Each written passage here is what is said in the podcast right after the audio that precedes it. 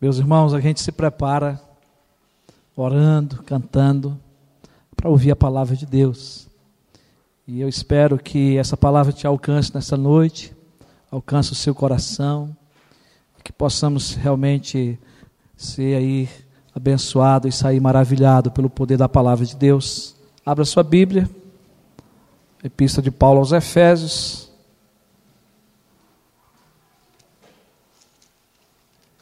Eu queria caminhar um pouco mais hoje, se Deus assim permitir. Efésios capítulo 5. Nós vamos ler apenas os versículos aí de 7 a 14.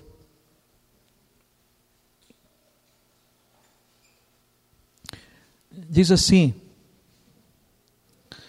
Portanto, não sejais participantes com eles, pois outrora ereis trevas, porém agora sois luz no Senhor, andai como filhos da luz.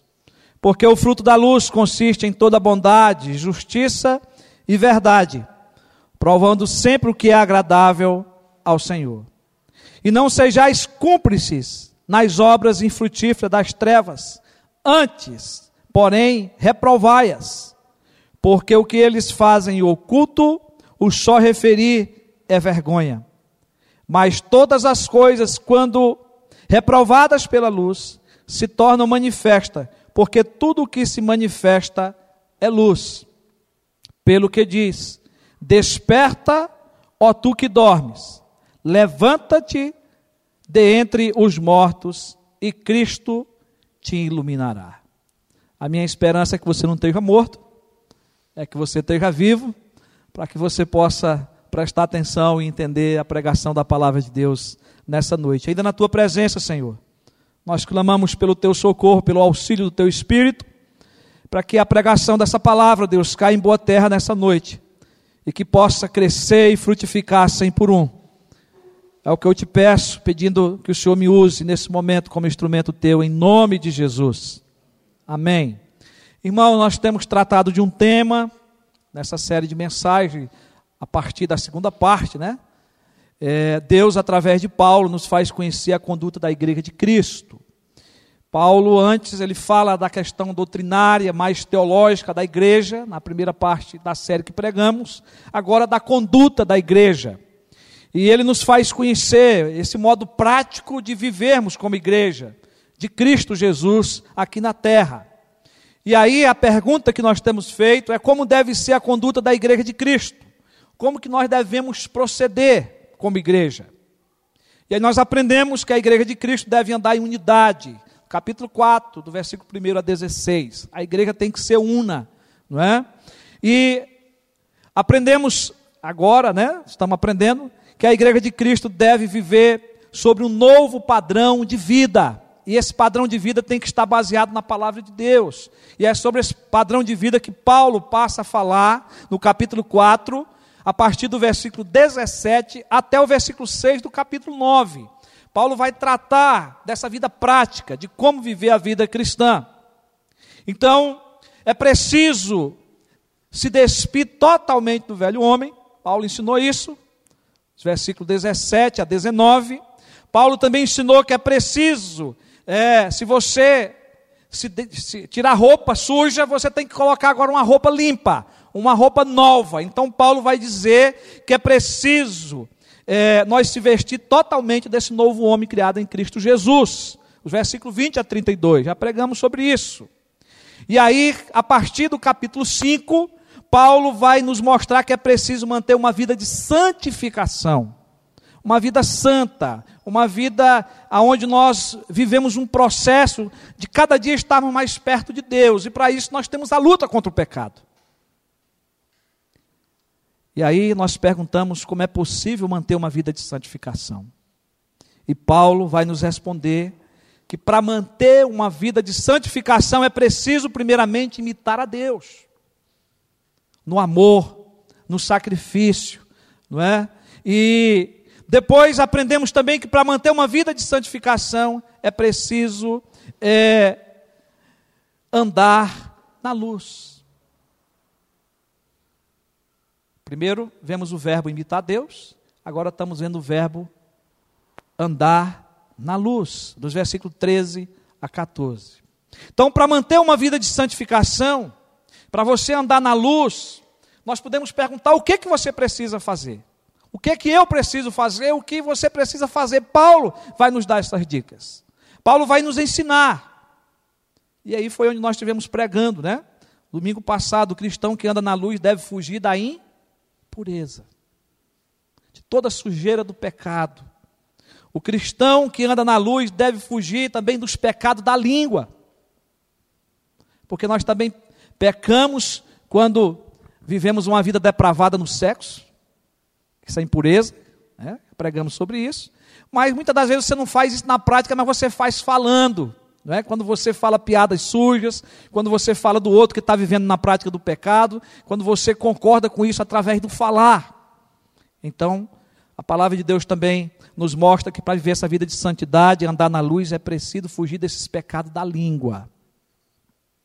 E vimos também que o cristão que anda na luz, pelo contrário de tudo isso, deve prestar a Deus ações de, de graças. Que as nossas palavras devem ser a favor daquilo que é puro, daquilo que é santo.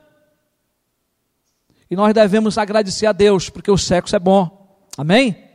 Porque existe um padrão correto de Deus que é no casamento. Tudo que Deus criou, a Bíblia diz que é bom, mas o pecado distorce. Então nós podemos dar graças a Deus pelo sexo. Nós podemos dar graças a Deus por termos também um bom humor e até poder brincar, não é? até poder prosar com o outro, mas não brincar com coisa séria. Né? Pelo contrário, fazer isso com gratidão ao Senhor. Mais ou menos isso é o resumo daquilo que nós já pregamos até aqui. Mas, meus irmãos, é, para manter uma vida de santificação é preciso andar na luz. E o que que ainda Paulo nos ensina sobre isso? O que é que eu e você ainda precisamos fazer? Porque ele continua. A partir do versículo 7 que nós lemos agora, Paulo vai dizer que o cristão que anda na luz deve estar ciente do perigo do pecado. Ele vai desenvolvendo esse assunto, ele vai repetindo algumas coisas, ele vai trazendo à tona de novo, porque ele quer que eu e você estejam ciente do perigo do pecado. Uma das grandes artimanhas de Satanás é nos enganar do período do pecado.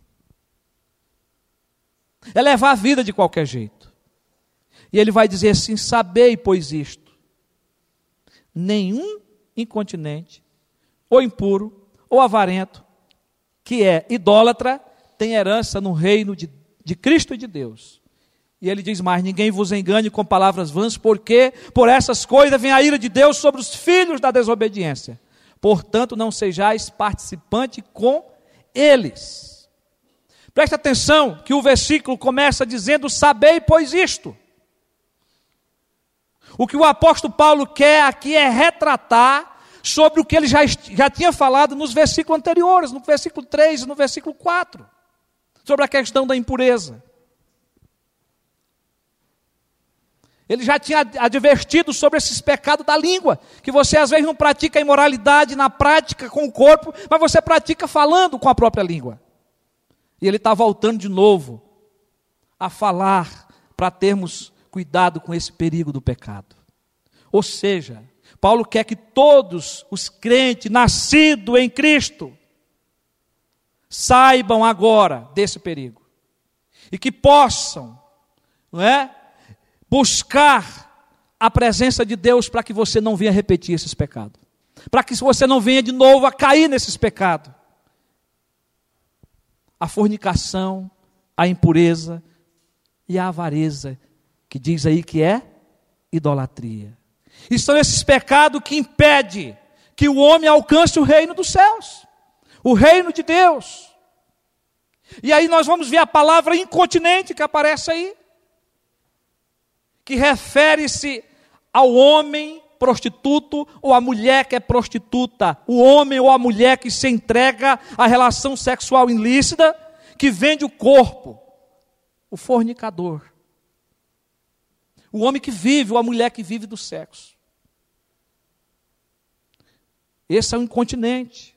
O impuro Na sequência diz aí: é alguém que se entregou sem vergonha. É o depravado.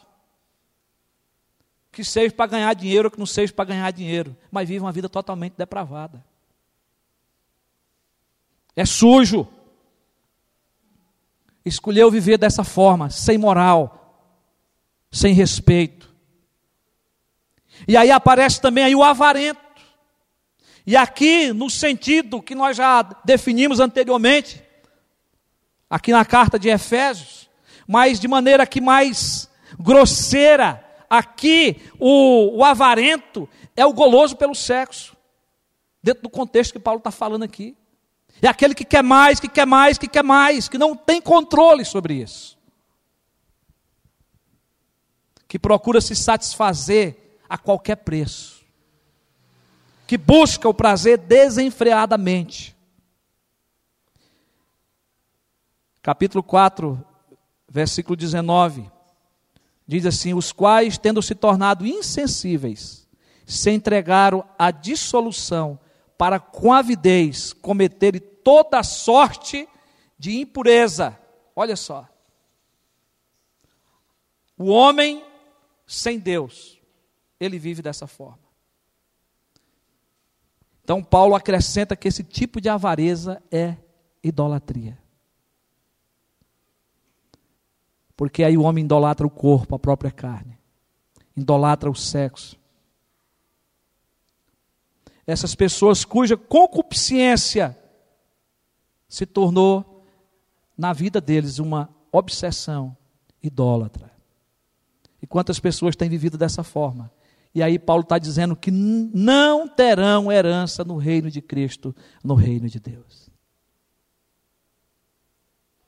Então eu e você tem que estar fora. Amém?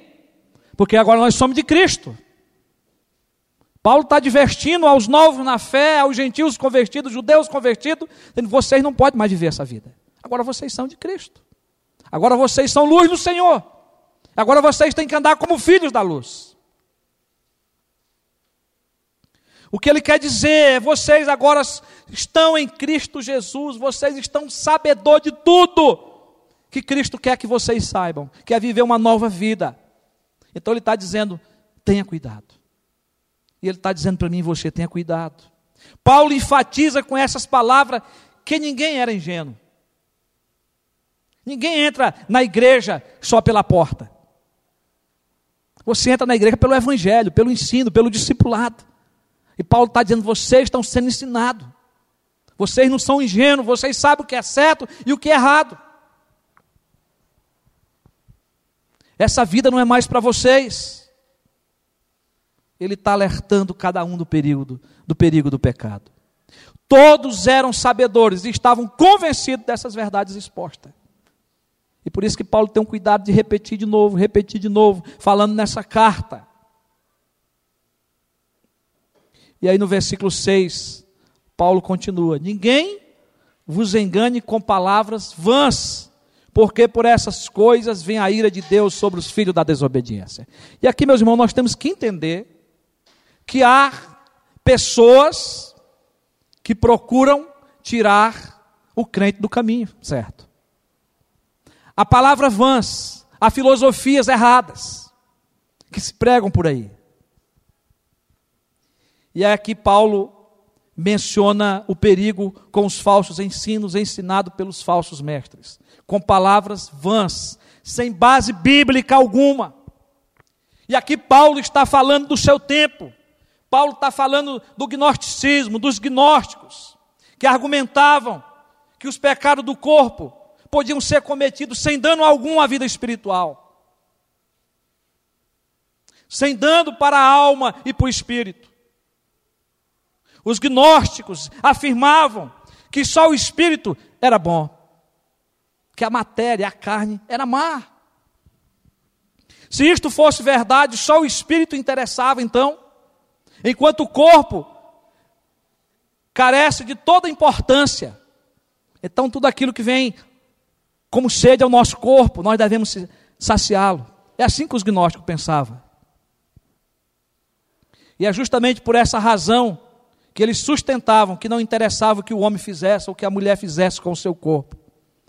Porque em pouco tempo o corpo ia se acabar, a morte ia chegar. Então só interessava cuidar do espírito, porque o espírito era bom. Ou seja, estes gnósticos afirmavam, por conseguinte, que o pecado corporal e sexual carecia de importância, porque era feito no corpo e não no espírito. Então Paulo está combatendo essa heresia. Paulo está dizendo: não, agora aos novos convertidos, vocês não podem acreditar nessa heresia. A vida em Cristo existe um padrão para ser seguido. Então, esse era um dos falsos ensinos e também se repete, meus irmãos, nos nossos dias. Se repete muitas vezes esses ensinos de alguma forma dentro das próprias igrejas. Paulo está falando aqui para a igreja. Nós estamos pregando hoje para a igreja. E nós temos que ter cuidado, porque as falsas doutrinas, as palavras vãs, elas se repetem. Elas só mudam a fórmula que é colocada, que é ensinada, mas elas se repetem. E por essa causa, Diz aí Paulo que vem o julgamento, a ira de Deus sobre os filhos da desobediência, sobre aqueles que conhecem a lei de Deus e não a obedecem. E aí, meus irmãos, graças a Deus que a igreja de Cristo já foi redimida. A igreja de Deus já foi redimida através de Jesus Cristo, da ira vindoura. 1 Tessalonicenses 1,10. A igreja de Deus já foi redimida dessa ira vindoura. Nós estamos livres, amém, dessa ira vindoura mas para isso você tem que se manter na palavra. Amém? Você tem que se manter com a vida pura, santa e reta diante do Senhor. Agora, o que precisamos entender aqui, meus irmãos, ainda, é que nós cristãos que andamos na luz devemos estar cientes do perigo do pecado, dos ensinamentos vão, do gnosticismo, e nos atermos às doutrinas da palavra de Deus. A Bíblia diz que Deus é o Criador, tanto do corpo, como também do espírito. Jesus Cristo santificou para sempre o seu corpo por completo. E aí podemos dizer corpo e espírito. Ou se você é tricotomista, corpo, alma e espírito. Não é? Deus santificou através de Jesus Cristo nós por completo. Agora em Cristo, a palavra de Deus diz que nós somos o que? Templo do Espírito Santo. E Paulo, no capítulo 1, os versículos 13 e 14, diz que nós somos selados pelo Espírito Santo de Deus. Glória a Deus por isso. Nós somos do Senhor, então nós temos que cuidar do nosso corpo, porque ele é santuário do Espírito Santo. Nós temos que cuidar também da nossa alma, né? Aí, se você quiser entender dessa forma o intelecto, né? Cuidar dos nossos pensamentos, é, é, da vontade do nosso coração. Nós temos que colocar tudo diante de Deus, porque a palavra do Senhor diz que nós temos que ser santo, como Deus é santo. Amém? Então é preciso termos cuidado, meus irmãos. Os ensinamentos vãs estão por aí. Paulo vai concluir a parte desse assunto no versículo 7. E ele vai dizer: portanto, não sejais participante com eles. Não sejais participante com os gnósticos ou com esses que vivem a vida depravada. Você não pode hoje, nos dias atuais, estar a favor do pecado. Você não pode participar com esses que vivem uma vida depravada nesse mundo, porque agora você é filho de Deus. Nós agora somos filhos da luz, não devemos de forma alguma voltar a ser participante com os pecadores e desobedientes. A minha vida é outra agora. Eu tenho que andar agora em novidade de vida. Não podemos mais participar, porque antes eu era treva, porém agora eu sou luz no Senhor. E temos que andar como filhos da luz. Mas, meus irmãos, podemos ainda perguntar: para manter uma vida de santificação, é preciso andar na luz. Mas o que é que o cristão que anda na luz deve fazer? Os versículos de 8 a 10 vai nos dizer que o cristão que anda na luz deve praticar os frutos da luz. E aqui os frutos da luz está muito relacionado, principalmente dois, a justiça e a verdade, com o fruto do Espírito. E até alguns tradutores que traduzem aí como fruto do Espírito. Então Paulo quer nos ensinar a dependência totalmente de Deus, a dependência totalmente do Espírito Santo. E ele vai é, eu creio né, que Paulo está ensinando tudo aqui diante daquilo que ele aprendeu de Jesus Cristo. E antes de sermos resgatados por Jesus Cristo, ele já colocou aí que nós andávamos nas trevas, mas agora em Cristo nós andamos na luz, somos luz no Senhor. E aí é preciso a gente voltar lá ao ensinamento de Jesus Cristo, lá no início, quando ele teve aqui, lá em Mateus, no capítulo 5, versículo 14, 16. Anteriormente, Jesus tinha dito assim: Vós sois a luz do mundo. Quem que é a luz do mundo? Primeiramente é Jesus. Mas Jesus afirmou: Vós sois luz do mundo. Aí o versículo 16 ele vai dizer: Assim brilhe também a vossa luz diante de quem? Dos homens, no mundo, na terra. Para que vejam as vossas boas obras e glorifiquem a vosso Pai que está no céu. Presta atenção, Paulo está baseado nos ensinamentos de Cristo. Paulo está desenvolvendo uma teologia que foi ensinada por Cristo. Isso é teologia bíblica. Paulo agora está dizendo: olha, Cristo ensinou que nós somos luz.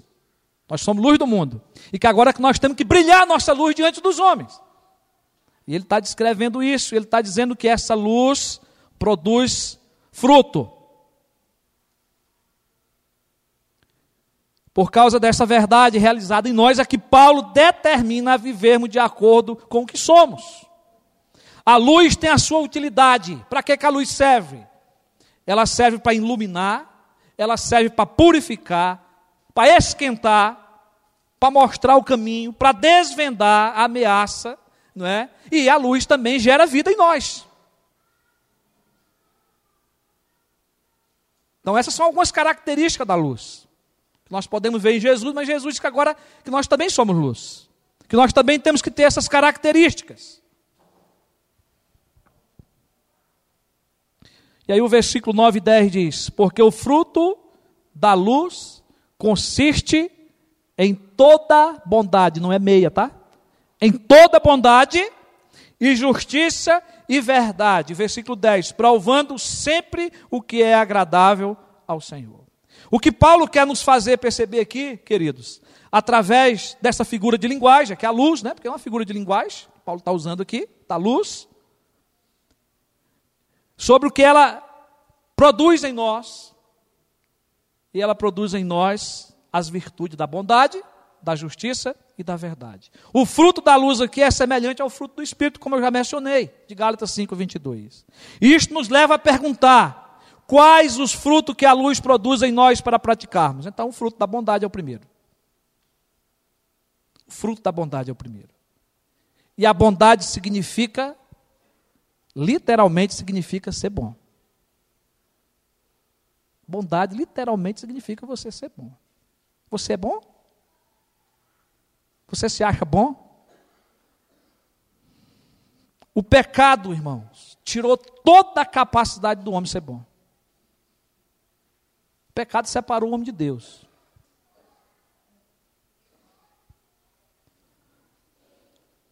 Mas, graças a Deus por Jesus Cristo, amém? Porque através de Jesus Cristo esse atributo é comunicado a nós. Agora, você com a vida transformada, você é pode ser um homem ou uma mulher que pratica a bondade, que vive uma vida diferente desse mundo, que pratica o bem, e essa é uma recomendação que Paulo faz às igrejas que ele escreve. Se você ver lá em 1 Tessalonicenses, capítulo é, 5, 15, Paulo vai dizer assim: segui sempre o bem entre vós para com todos. Faça o bem, siga o bem, seja bom para com todos. Esse é o dever da igreja de Cristo. Nós não temos como produzir o fruto da luz sem praticar a bondade. É preciso viver essa prática. O outro fruto é o da justiça, na sequência aí. é viver uma vida de integridade.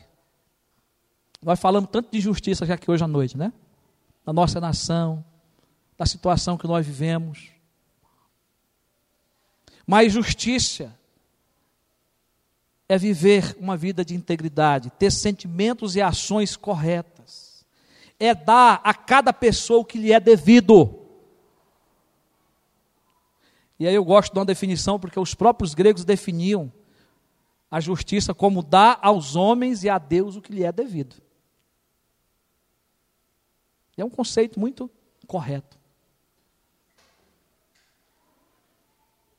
E aí, meus irmãos, quando nós fazemos o bem, quando nós agimos com bondade, também nós estamos então fazendo a justiça. Não se esqueça disso. Mas ele vai mais além e diz que o outro fruto da luz é a verdade. E eu quero ler para vocês algo que eu escrevi, de, é, comentado por William Buckley. Ele diz e afirma que o Novo Testamento, que no Novo Testamento a verdade, que é a teleia, no grego, não é simplesmente algo intelectual que se tem que captar com a mente. Mas pelo contrário, é uma verdade moral não só é algo que se conhece, mas também algo que se faz. Ou seja, você tem que praticar a bondade, você tem que praticar a justiça, e não tem como você fazer isso sem a verdade. É algo prático, é algo que tem que ser vivido na luz do crente, na vida do crente. Então, se nós somos luz, nós temos que viver sendo bondosos, sendo justos e sendo verdadeiros. Não é algo só para o intelecto, é algo para ser praticado. Eu conheço e eu faço. E a base tem que ser a palavra de Deus. O que Paulo aconselha, irmãos, é andai como filho da luz e não como filho das trevas. Nas trevas, nossas obras eram infrutíferas, não tinha produção. Mas é, podemos até dizer que não tinha nem sentido algum a vida que nós tínhamos antes de conhecermos a Cristo. Mas agora é diferente. Agora nós somos filhos da luz e nossas obras são a bondade, a justiça e a verdade. Temos que produzi-las. A luz manifesta-se nas nossas ações e reflete o nosso caráter transformado pelo Evangelho. Quantas pessoas que dizem serem crentes hoje, mas não têm um caráter transformado? Se você realmente é um homem ou uma mulher renascida em Cristo, o seu caráter tem que mudar. O meu caráter tem que ser diferente. E nós temos que olhar para Jesus e brilhar a luz de Jesus. Jesus afirmou: Sou a luz do mundo, João 9 e 9,5. Ele diz que os seus filhos também são luz e devem andar como filho da luz. A Bíblia está repleta, o Novo Testamento, de ensinamentos sobre isso. Então, meus irmãos, o que, que Jesus queria que a gente aprendesse? O que, que Paulo quer que a gente aprenda aqui? É que nós, como luz, devemos refletir o caráter de Deus. O caráter de Cristo. Ou seja, todo cristão deve ser uma pessoa aberta e transparente nada tendo que ocultar ou temer. Você é esse tipo de crente? Podemos afirmar que a luz de Cristo nos torna pessoas essenciais e úteis no mundo. Faz-nos homens e mulheres que lutam para cumprir e viver com bondade, justiça e verdade. Essa é a única forma que nós temos para cumprir o versículo 10. É a única forma de agradarmos ao Senhor é vivendo longe do pecado, vivendo como luz no mundo, cheios de bondade, justiça e verdade. A luz nos capacita a distinguir entre o que agrada a Deus e o que não agrada a Deus. Por isso que Paulo vai terminar dizendo que nós temos que agradar a Deus. Ou seja, todos os motivos e todas as ações se tem que examinar à luz de Cristo para poder agradar a Deus. Eu tenho que examinar tudo à luz da palavra, à luz de Cristo, para que eu possa agradar a Deus, para que eu possa ter o caráter de Cristo em mim. Mas, meus irmãos, continuando ainda, graças a Deus que o tempo está dando, né? Para a gente continuar, nós podemos ainda perguntar: para manter uma vida de santificação é preciso andar na luz, mas o que, que o cristão ainda tem que fazer? E aí, os versículos de 11 a 13, a 14, né? Vai nos mostrar que o cristão que anda na luz deve reprovar aquilo que é errado. Parece que são muito parecidos os assuntos que se repetem na carta, mas Paulo quer nos forçar a compreender e entender que quanto mais distante eu estiver do pecado, melhor. Mais uma vida de santidade eu vou viver. Mais uma vida santa eu vou, é, vou ter. Mais perto de Deus eu vou estar.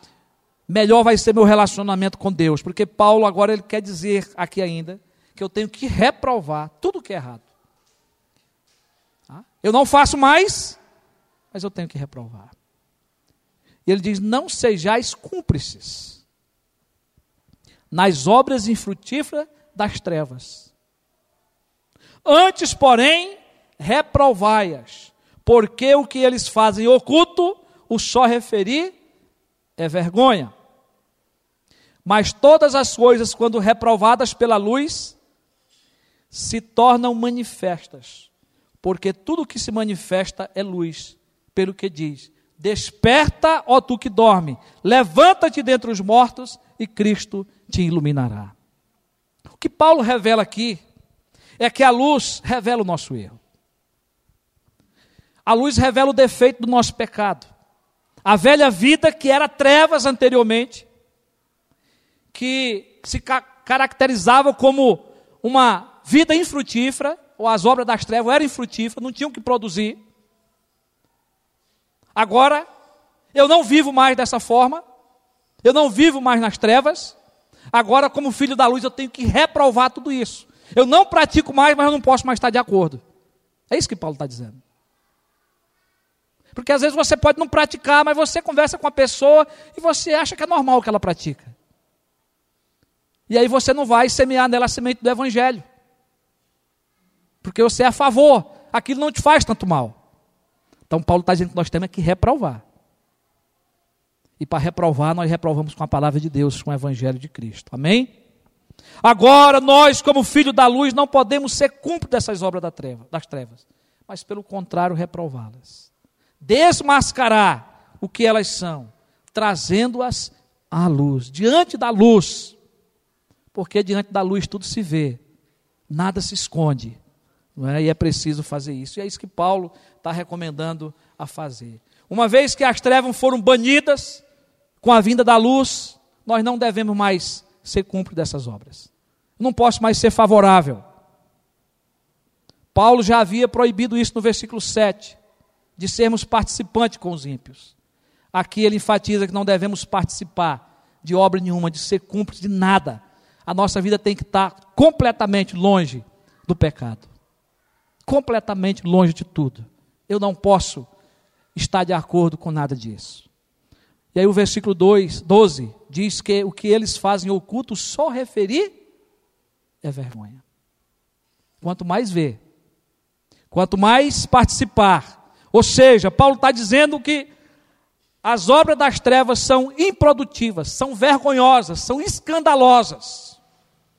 E que os filhos da luz são agora levados a viver uma vida totalmente diferente das trevas, totalmente distante delas. Nós não podemos mais ter nada em comum com as trevas. Nós não podemos ter mais nada em comum com o pecado.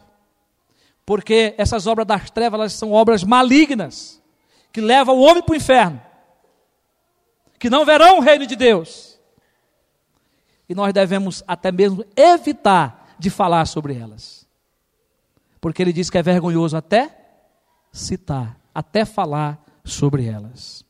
E o versículo 13 nos mostra que o pecado não pode ficar oculto diante da luz. Mas Paulo já está falando disso em todo o contexto, ele vai repetir novamente aqui. Mas todas as coisas, quando reprovada pela luz, se tornam manifestas, porque tudo que se manifesta é luz. E eu quero aqui, irmãos, dizer para vocês quantas vezes que em diálogo com pessoas,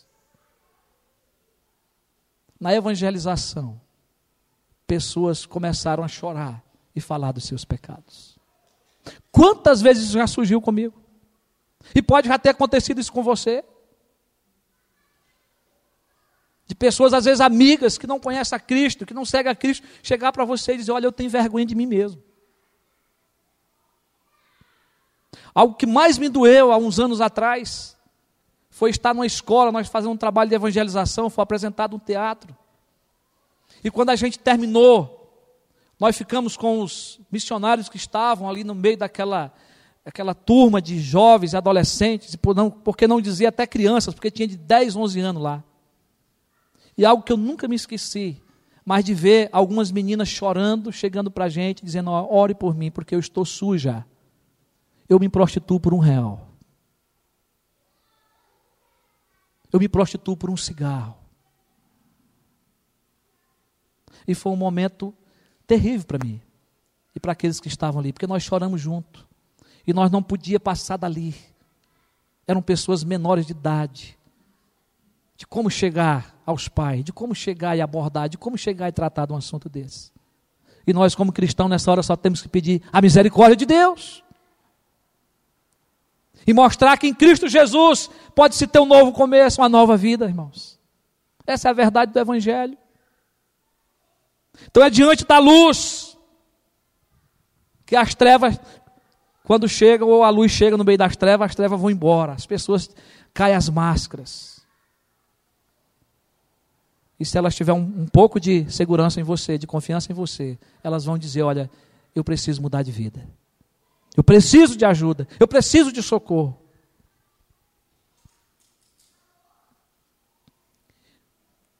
A luz de Cristo tem poder de purificar, de curar, de limpar. Então, se você é luz, não tenha medo de estar no meio das trevas. Porque quando a luz chega, as trevas vão embora.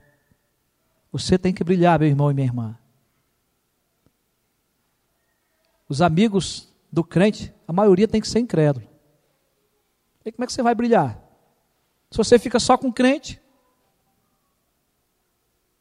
você tem que brilhar. Então você tem que conhecer pessoas que não conhecem Jesus. Uma coisa que mais me assusta é quando uma pessoa começa a caminhar com Cristo, passar por discipulado, ele começa a largar todas as amizades.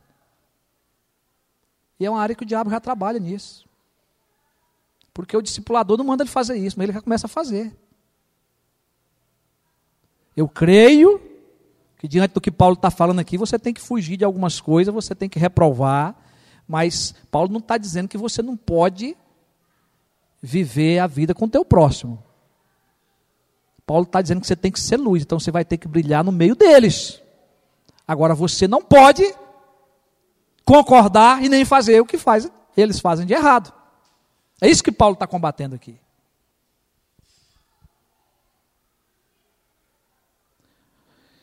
Paulo vai concluir no versículo 14. É, concluir aqui, é, dentro desse ponto da luz, que nós estamos falando, ele vai concluir aqui de forma natural. Ele diz: Por isso se diz: Desperta, ó tu que dormes, levanta-te dentre os mortos e Cristo te iluminará. Meus irmãos, é, as trevas, o sono e a morte são figuras muito fortes que simbolizam as condições do homem e da mulher longe de Cristo. Esse é o estado do homem e da mulher longe de Jesus. É como se estivesse dormindo, como se estivesse mesmo morto. E essa é a condição do homem desde a queda. Desde no de Adão, é vivida, descrita em termos de sono, de morte e de trevas, por toda a Bíblia. Por toda a Bíblia. E é por isso que Deus mandou Jesus Cristo a esse mundo para nos libertar de tudo isso. Então, Paulo está fazendo um apelo: desperta. Se você conhece a Cristo, e ainda está dormindo nesses pecados, desperta, acorda. Porque Cristo não te chamou para viver assim. Cristo te chamou para andar na luz, como filho da luz. Cristo te chamou para brilhar. E aí, meus irmãos, a conversão nada é nada menos do que despertarmos do sono. O evangelho nada mais é do que ressuscitarmos com Cristo dentre os mortos e sermos trazidos das trevas para a sua maravilhosa luz. Paulo começa o capítulo 2 de Efésios dizendo que nós estávamos mortos nos nossos delitos e pecados. Mas Cristo nos deu vida. Amém? Esse era o estado do homem. Agora, se você está em Cristo, não durma, não brinque com o pecado. Então, meus irmãos e minhas irmãs, nós nunca devemos nos esquecer de que nós fomos libertados das trevas que nós fomos libertados do reino de Satanás, para viver na luz e andarmos na luz com Jesus. E é por isso que Paulo, é, ele diz que se você está em Cristo, é nova criatura. As coisas antigas já passaram e eis que se fizeram novas. É nova vida, é novo proceder,